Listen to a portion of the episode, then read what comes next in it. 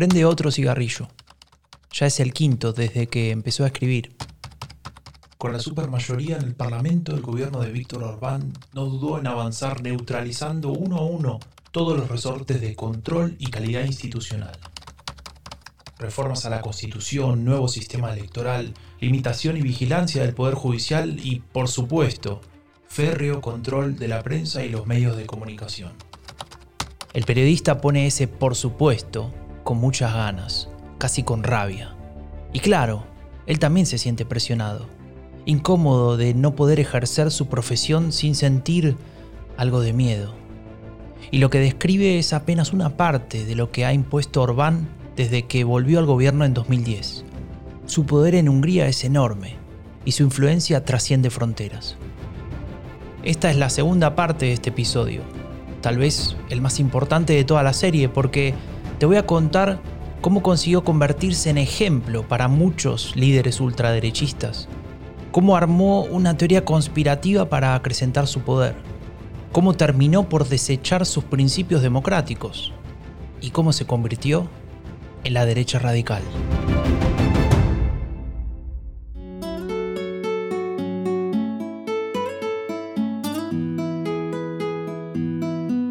La derecha radical es peligrosa, por lo que dice, por lo que quiere y por lo que esconde, pero sobre todo porque cada vez tiene más poder. Queremos desenmascararla, contarte cómo nos mienten, cómo juegan con nuestras emociones. Yo soy Franco de Ledone y te doy la bienvenida al último episodio de Epidemia Ultra, el podcast que te cuenta lo que esconde la derecha radical.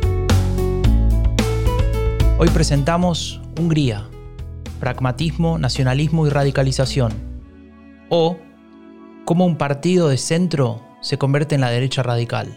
Parte final.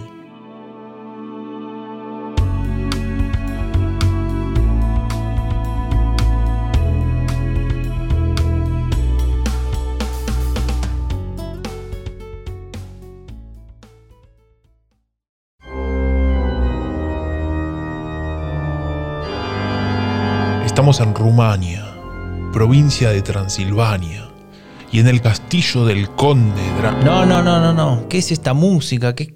Basta, basta. Sí, estamos en Rumania, en Transilvania, pero la atmósfera no tiene nada que ver con esto, sino más bien con algo así.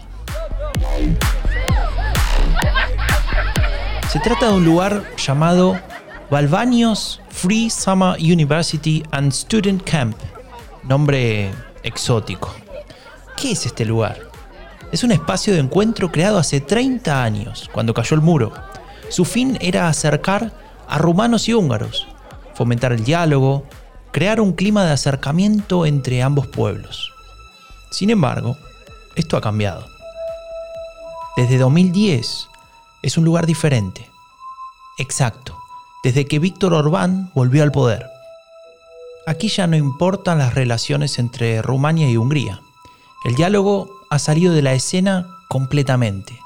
Se ha transformado en un monólogo, uno que incluye varios ingredientes interesantes. Un asesor oscuro, una teoría conspirativa y un enemigo perfecto. Pero vayamos paso a paso. Volvamos a aquel verano de Rumania. Allí, Orbán va a decir algunas cosas muy importantes. Estamos en 2014. El viento brilla por su ausencia y el sol lleva las temperaturas por encima de los 30 grados. Pero eso no parece ser un impedimento para que varias decenas de húngaros se acomoden frente al escenario al aire libre de Balbanios. Están ansiosos. En pocos minutos hablará Víctor Orbán. A Orbán se lo nota relajado, está tranquilo, y no es para menos. Hace apenas unos meses ganó la reelección fueron unos comicios en los que perdió muchos votos, pero ganó muchos escaños. Sí, sí, no escuchaste mal. Perdió medio millón de votos en relación al 2010, pero ganó más lugares en el Parlamento. Más precisamente, ahora controla dos tercios de la Cámara. Dos tercios. Con ese número, él y su partido pueden hacer prácticamente lo que quieran en Hungría. Te preguntarás, ¿cómo pasó esto? Y la verdad es que la respuesta es bastante fácil. Tan fácil que te la puedo resumir en apenas tres palabras. Reforma electoral favorable. favorable a Fidesz, claro, el partido de Orbán. Una reforma hecha a la medida de sus intereses. Una reforma hecha por él mismo. Pero dejemos de hablar de números. Volvamos a ese campo de verano. El líder húngaro está brindando un discurso histórico. Está delineando lo que él define como un Estado iliberal. Escuchemos.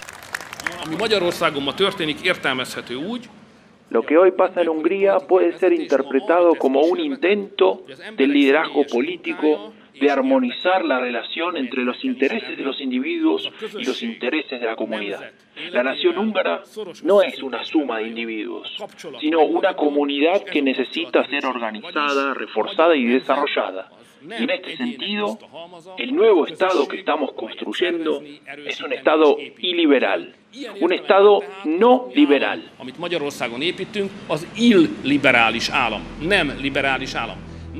Lo que Orban plantea es que el Estado liberal que se está construyendo en Hungría dice que acepta algunos de los principios claves del, del liberalismo, como puede ser la libertad, ¿no? Eso lo incluye.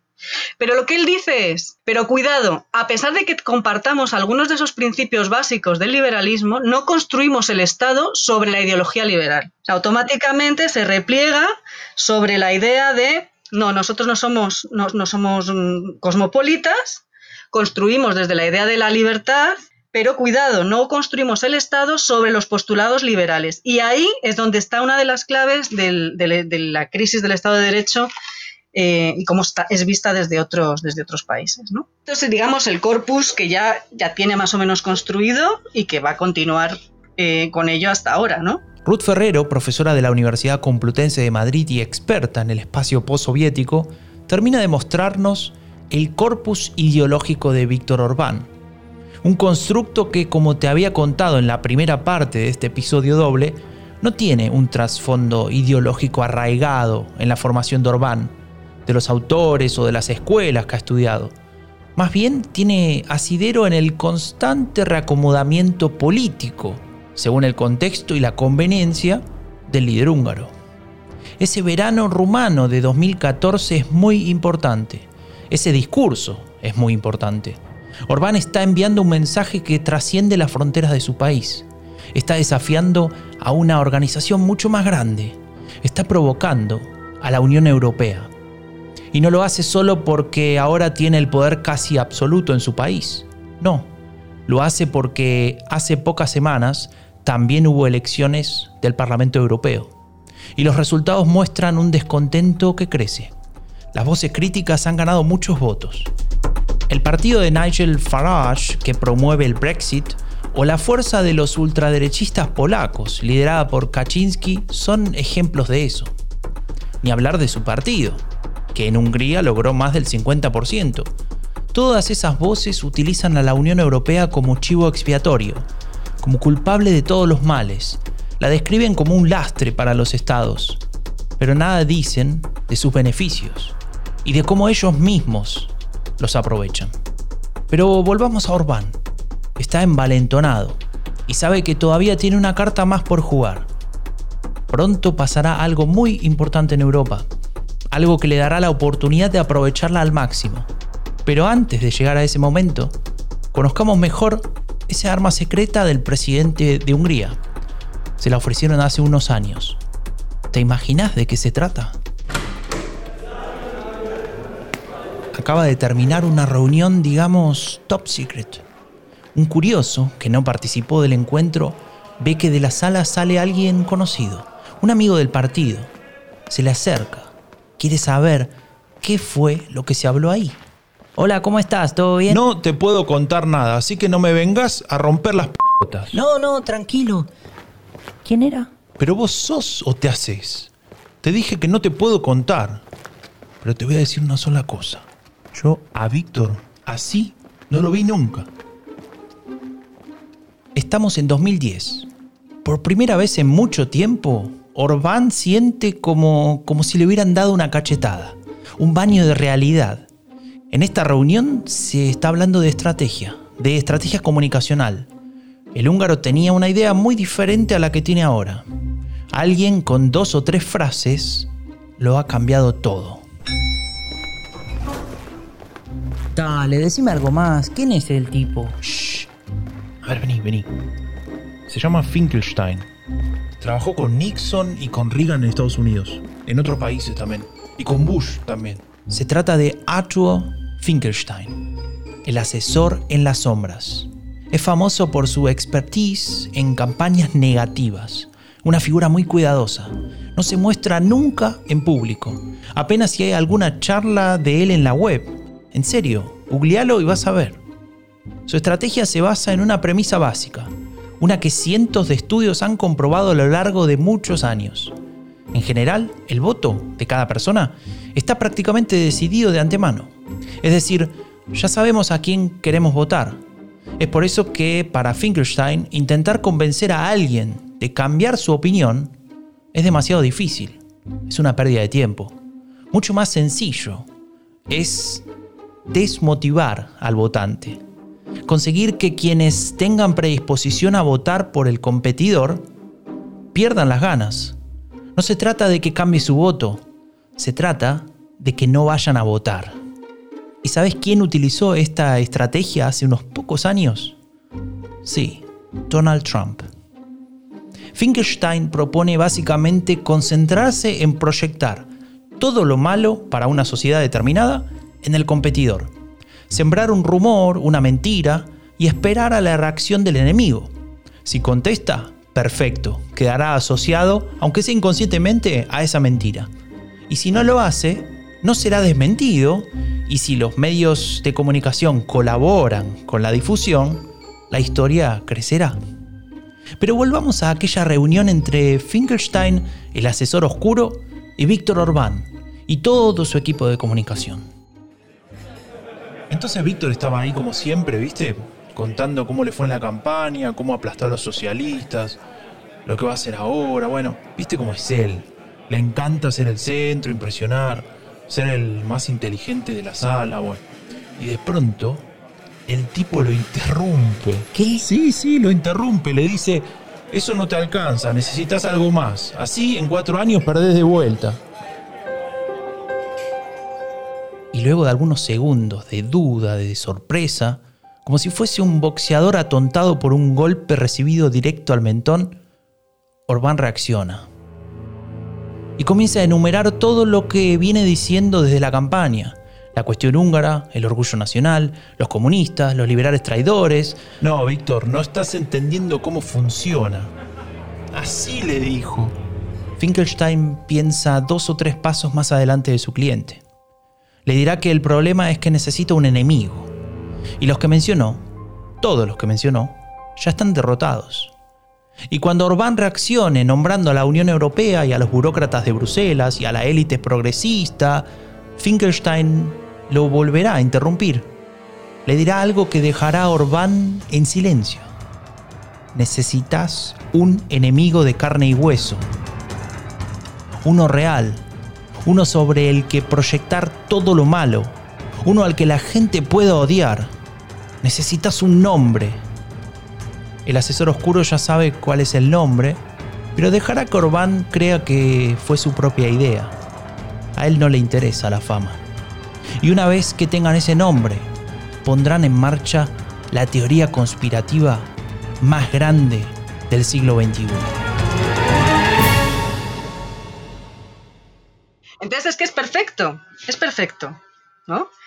Y yo por eso digo, sí, vale, el antisemitismo, sí, pero cuidado, porque representa muchas más cosas que eso. La profesora Ferrero está hablando de una persona muy importante, esa que servirá de villano, de enemigo, y con ello de elemento articulador de todo el discurso de Orbán. Estamos hablando de George Soros. Sobre él será proyectada la suma de todos los males, se le adjudicarán todos los problemas, se lo convertirá en el enemigo público número uno. Pero, ¿quién es realmente George Soros? Soros nació en Budapest en 1930. Sobrevivió al holocausto y con su familia emigró a Inglaterra. Allí estudió y luego comenzó a trabajar en finanzas. Hacia fines de los 60 fundó su propio fondo de inversión ingresando así al mundo de la especulación financiera. donde construyó su fortuna. Pero no fue solo eso lo que construyó. En todo ese proceso, Soros también desarrolló una faceta de filántropo, en especial apoyando proyectos de fomento y consolidación de la democracia en todo el mundo, primero en Europa del Este para luego expandirse en todo el globo. Su fundación ha becado a miles de estudiantes y a uno de esos estudiantes ya lo conoces. Te lo mencioné muy al inicio de la primera parte del episodio anterior. ¿Te acordás? Sí, el propio Orbán, Orbán fue financiado por Soros. Y vos dirás, muy bien, pero todavía no me contaste por qué eso lo hace el blanco perfecto de Orbán. Paciencia, paciencia, vamos paso a paso. En el caso de, en el caso de Orbán, que viene del liberalismo, no nos olvidemos, de, respeta todas las, en principio, todas las religiones. En el caso de Orbán, yo creo que, con el tema de Soros lo que lo, utiliza eh, para atraer una parte del apoyo popular utilizando el antisemitismo, pero en realidad lo que él está atacando es a, esa, eh, a lo que llama el, liberalismo progresista. Soros reúne en su persona aquellos elementos que Orbán en su discurso presenta como negativos, como contrarios a la voluntad del pueblo húngaro, que solo él escucha, que solo él comprende, que solo él interpreta. Según el líder húngaro, Soros está detrás del liberalismo progresista, el objetivo será entonces reproducir aquella receta que usó Richard Nixon. Sí, aquella receta que le vendió el asesor oscuro hace muchos años al expresidente de Estados Unidos. Una receta que consiste en convertir una posición política en una descalificación. En este caso, ser liberal progresista ya no sería una posición, sino sería básicamente estar en contra de la voluntad de los húngaros que es, según él, pues el que, el que les está atacando, el que está atacando a su país, el que está intentando imponer normas eh, procedentes de Bruselas y que él no está dispuesto, y lo, dejó muy claramente mencionado en ese discurso del año 2014, a que se, les sean impuestas la forma de construir la institucionalidad y el Estado y el Estado húngaro. Y solo representa lo contrario, es decir, frente al localismo de la propuesta mm, conservadora nacionalista de Orban está el cosmopolitismo de Soros, ¿no? que además es un liberal progresista. Soros, entonces, es el elegido. El elegido de Orbán y de Finkelstein. El elegido para construir una contrafigura. Un hombre poderoso, millonario, judío, liberal progresista y encima húngaro. Un enemigo digno. Así Orbán terminaba por recolectar todas las piezas y con la ayuda de Finkelstein terminarán por configurar la teoría conspirativa más grande del siglo XXI. Solo estaban esperando el lugar y el momento indicado para desplegarla en todo su esplendor. Y llegará, porque como te había dicho antes, en Europa tendrá lugar un evento trascendental.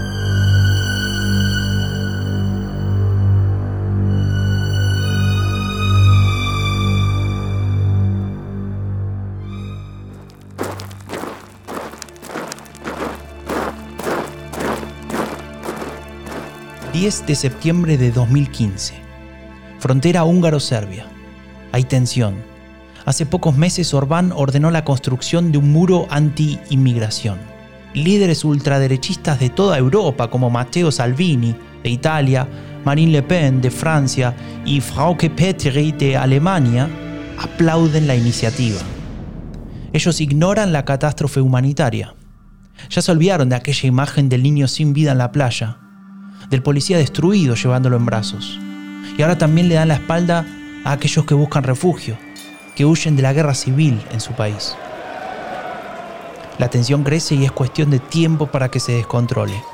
Represión, corridas, heridos, cientos de personas arrestadas y lo más importante de todo, fotos, videos, imágenes.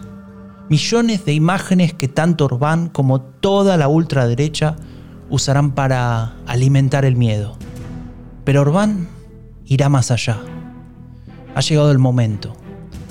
Es hora de desenfundar aquel arma desarrollada con su asesor oscuro.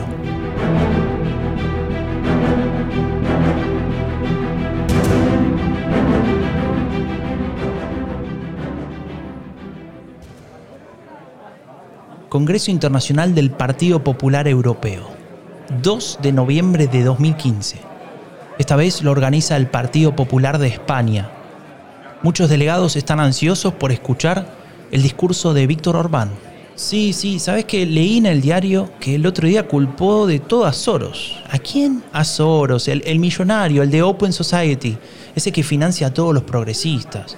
Dijo que los refugiados vienen porque él organizó todo. Dice que es una invasión. Shh, para, para que ahí empieza. Good afternoon, ladies and gentlemen, President, dear delegates. I would like to congratulate the Partido Popular and the Spanish Prime Minister, Mariano Rajoy, for the outstanding performance of the government. Orbán habla con determinación. Sabe que muchos conservadores y demócratas cristianos están nerviosos. La llegada de los refugiados los ha puesto en un dilema frente a sus respectivos electorados endurecer el discurso, radicalizarlo, parecerse a la ultraderecha. Orbán no tiene mayores inconvenientes. Él no solo ha tomado la decisión, sino que la ha fundamentado en esa teoría conspirativa que mencionaban los delegados cuando hablaban hace un momento. Según él, Soros es el culpable de todo. Él financia a la izquierda. Y aquí aparece el segundo elemento de esta teoría conspirativa. No podemos ocultar el hecho de que la izquierda europea tiene una clara agenda.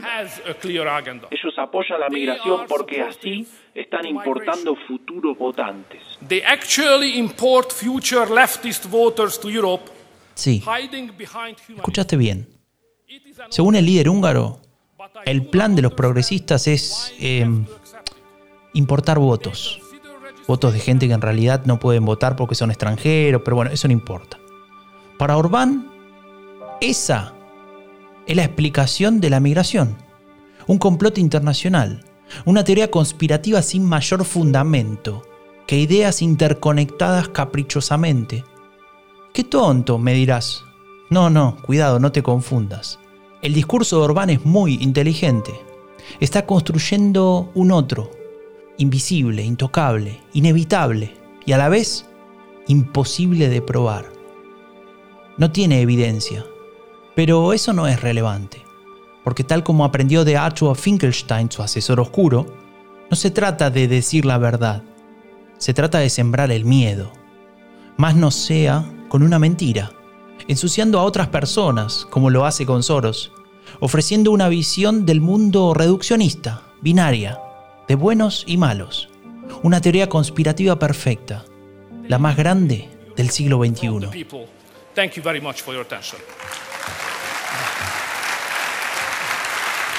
Orbán termina su discurso y los asistentes lo aplauden.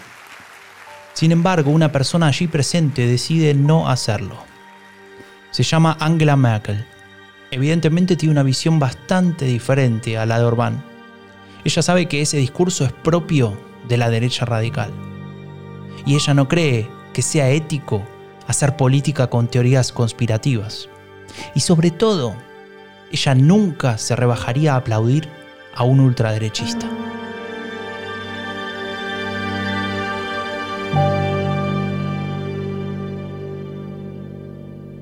Una de las preguntas que, siempre me he hecho cuando me he tenido que enfrentar al tema de Orban es qué es lo que ha pasado por la cabeza de Orban, que ha tenido un tránsito desde el liberalismo, eh, que él formaba parte de la oposición al régimen, desde posiciones liberales hacia postulados de conservadurismo nacionalista.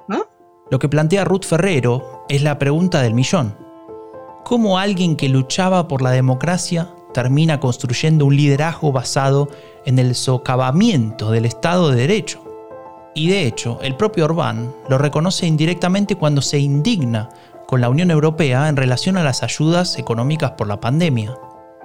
Lo que se le exige a todos los Estados miembros son ciertos parámetros mínimos para garantizar la libertad de prensa, la no opresión de los partidos políticos opositores, no condicionar ni inmiscuirse en la justicia, si no se cumplen, no hay ayudas. Y como estamos hablando de garantías básicas que la Hungría de Orbán tendría muchas dificultades para cumplir, el líder húngaro decide bloquearlo todo. Impone su veto junto con sus aliados polacos y con ello se adueña de todas las miradas. Y es que lo puede hacer porque las propias reglas de la Unión Europea se lo permiten. Él representa a un Estado miembro y el presupuesto que prevé esas ayudas no puede ser aprobado sin el visto bueno de todos los miembros. Y aquí hay que destacar otro elemento importante. Orbán sabe lo que hace, sabe hasta dónde puede llegar sin romper ciertos límites, al menos hacia afuera, porque hacia adentro, su progresiva radicalización parece no encontrar esos límites.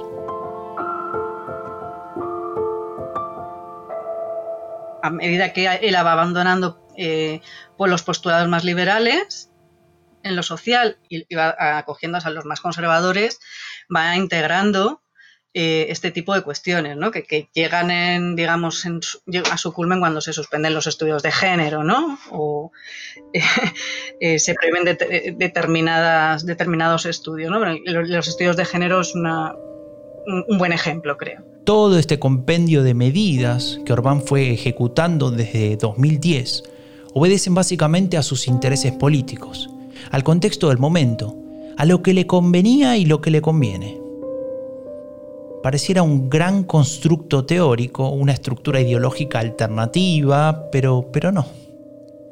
Ese discurso no es más que el resultado de las maniobras de un político que quiere el poder absoluto. Y con esta metamorfosis, Orbán se ha convertido en ejemplo a seguir para muchas derechas radicales en todo el mundo. Giorgia Meloni y Matteo Salvini, Santiago Abascal y Marine Le Pen, José Antonio Cast y los hermanos Kaczynski, Jair Bolsonaro y Donald Trump. Todos reproduciendo la teoría conspirativa de Orbán y todos esos postulados basados en nada. Tal vez esa capacidad comunicacional de convertir a la mentira en un arma política los seduzca. O tal vez sea que Orbán ha conseguido algo muy difícil. En apenas 20 años ha transformado a su partido de centro derecha en la derecha radical.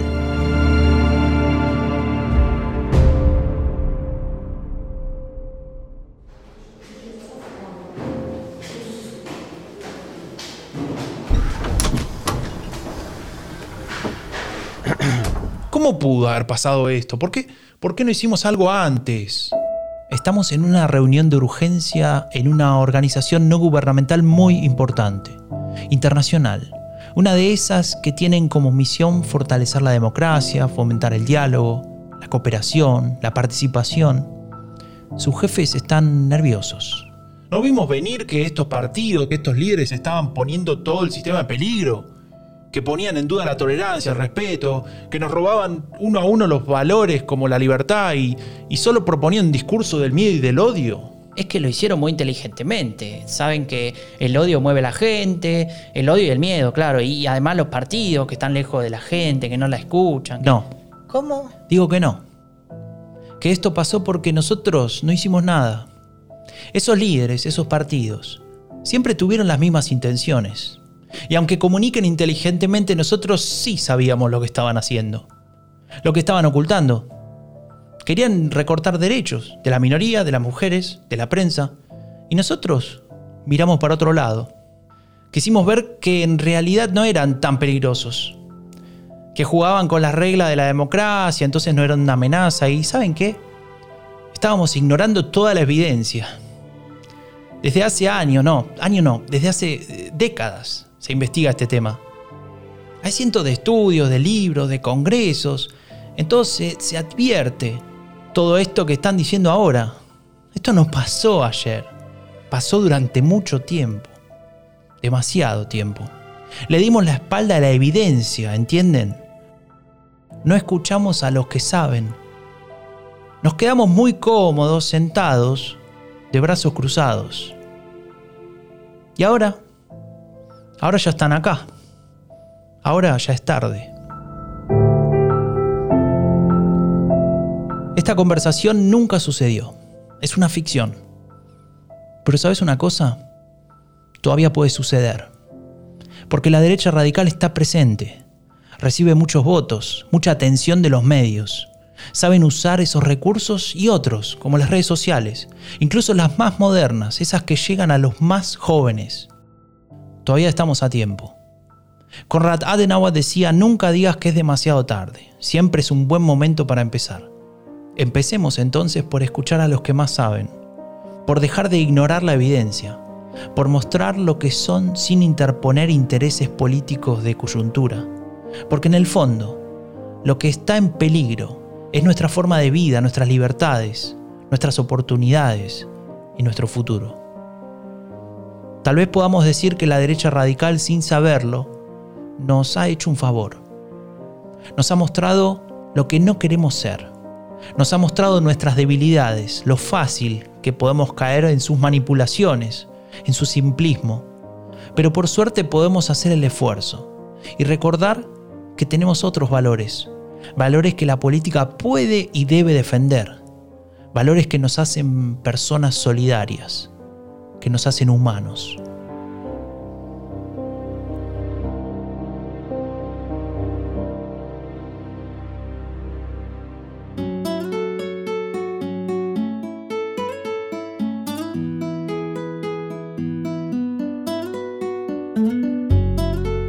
Yo soy Franco de Ledone y esto fue la primera temporada de Epidemia Ultra, el podcast que te cuenta lo que esconde la derecha radical.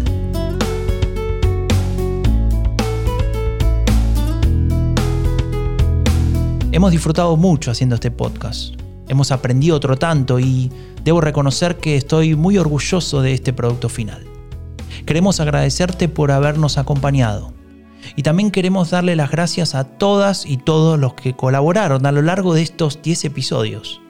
Alba Alonso Martínez, Guillermo Fernández, Álvaro Oliart, Alberto Fernández, Lina Camacho, Enrico Padoan, Clarisa Yagaglia, Alexandra Zoica, Andreu Jerez, Daniela Campelo, Ariel Goldstein, Daniel Rueda, Ilka Treminio, Paulina Astroza, Javier Zajuria y la colaboradora del episodio de hoy, Ruth Ferrero profesora de la Universidad Complutense de Madrid y especialista en el espacio postsoviético.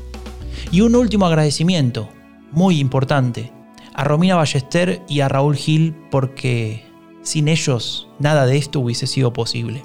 Y también a Amphibia Podcast, a Tomás Pérez Bisón y a Mario Greco, que confiaron en este proyecto desde el primer día. Los esperamos muy pronto con una nueva temporada y también con mucho más contenidos en epidemiaultra.org. Idea, locución y edición Franco de Ledone. Guión Romina Ballester y Franco de Ledone. Producción ejecutiva Tomás Pérez Bisón. Comunicación Raúl Gil Benito. Epidemia Ultra es una coproducción entre Amphibia Podcast y Rombo Podcast. Suscríbete en Spotify, en Apple Podcast o en cualquier otra plataforma que utilices. Y si quieres saber más sobre nuestro proyecto Transmedia, ingresa a epidemiaultra.org o seguinos en nuestras redes sociales.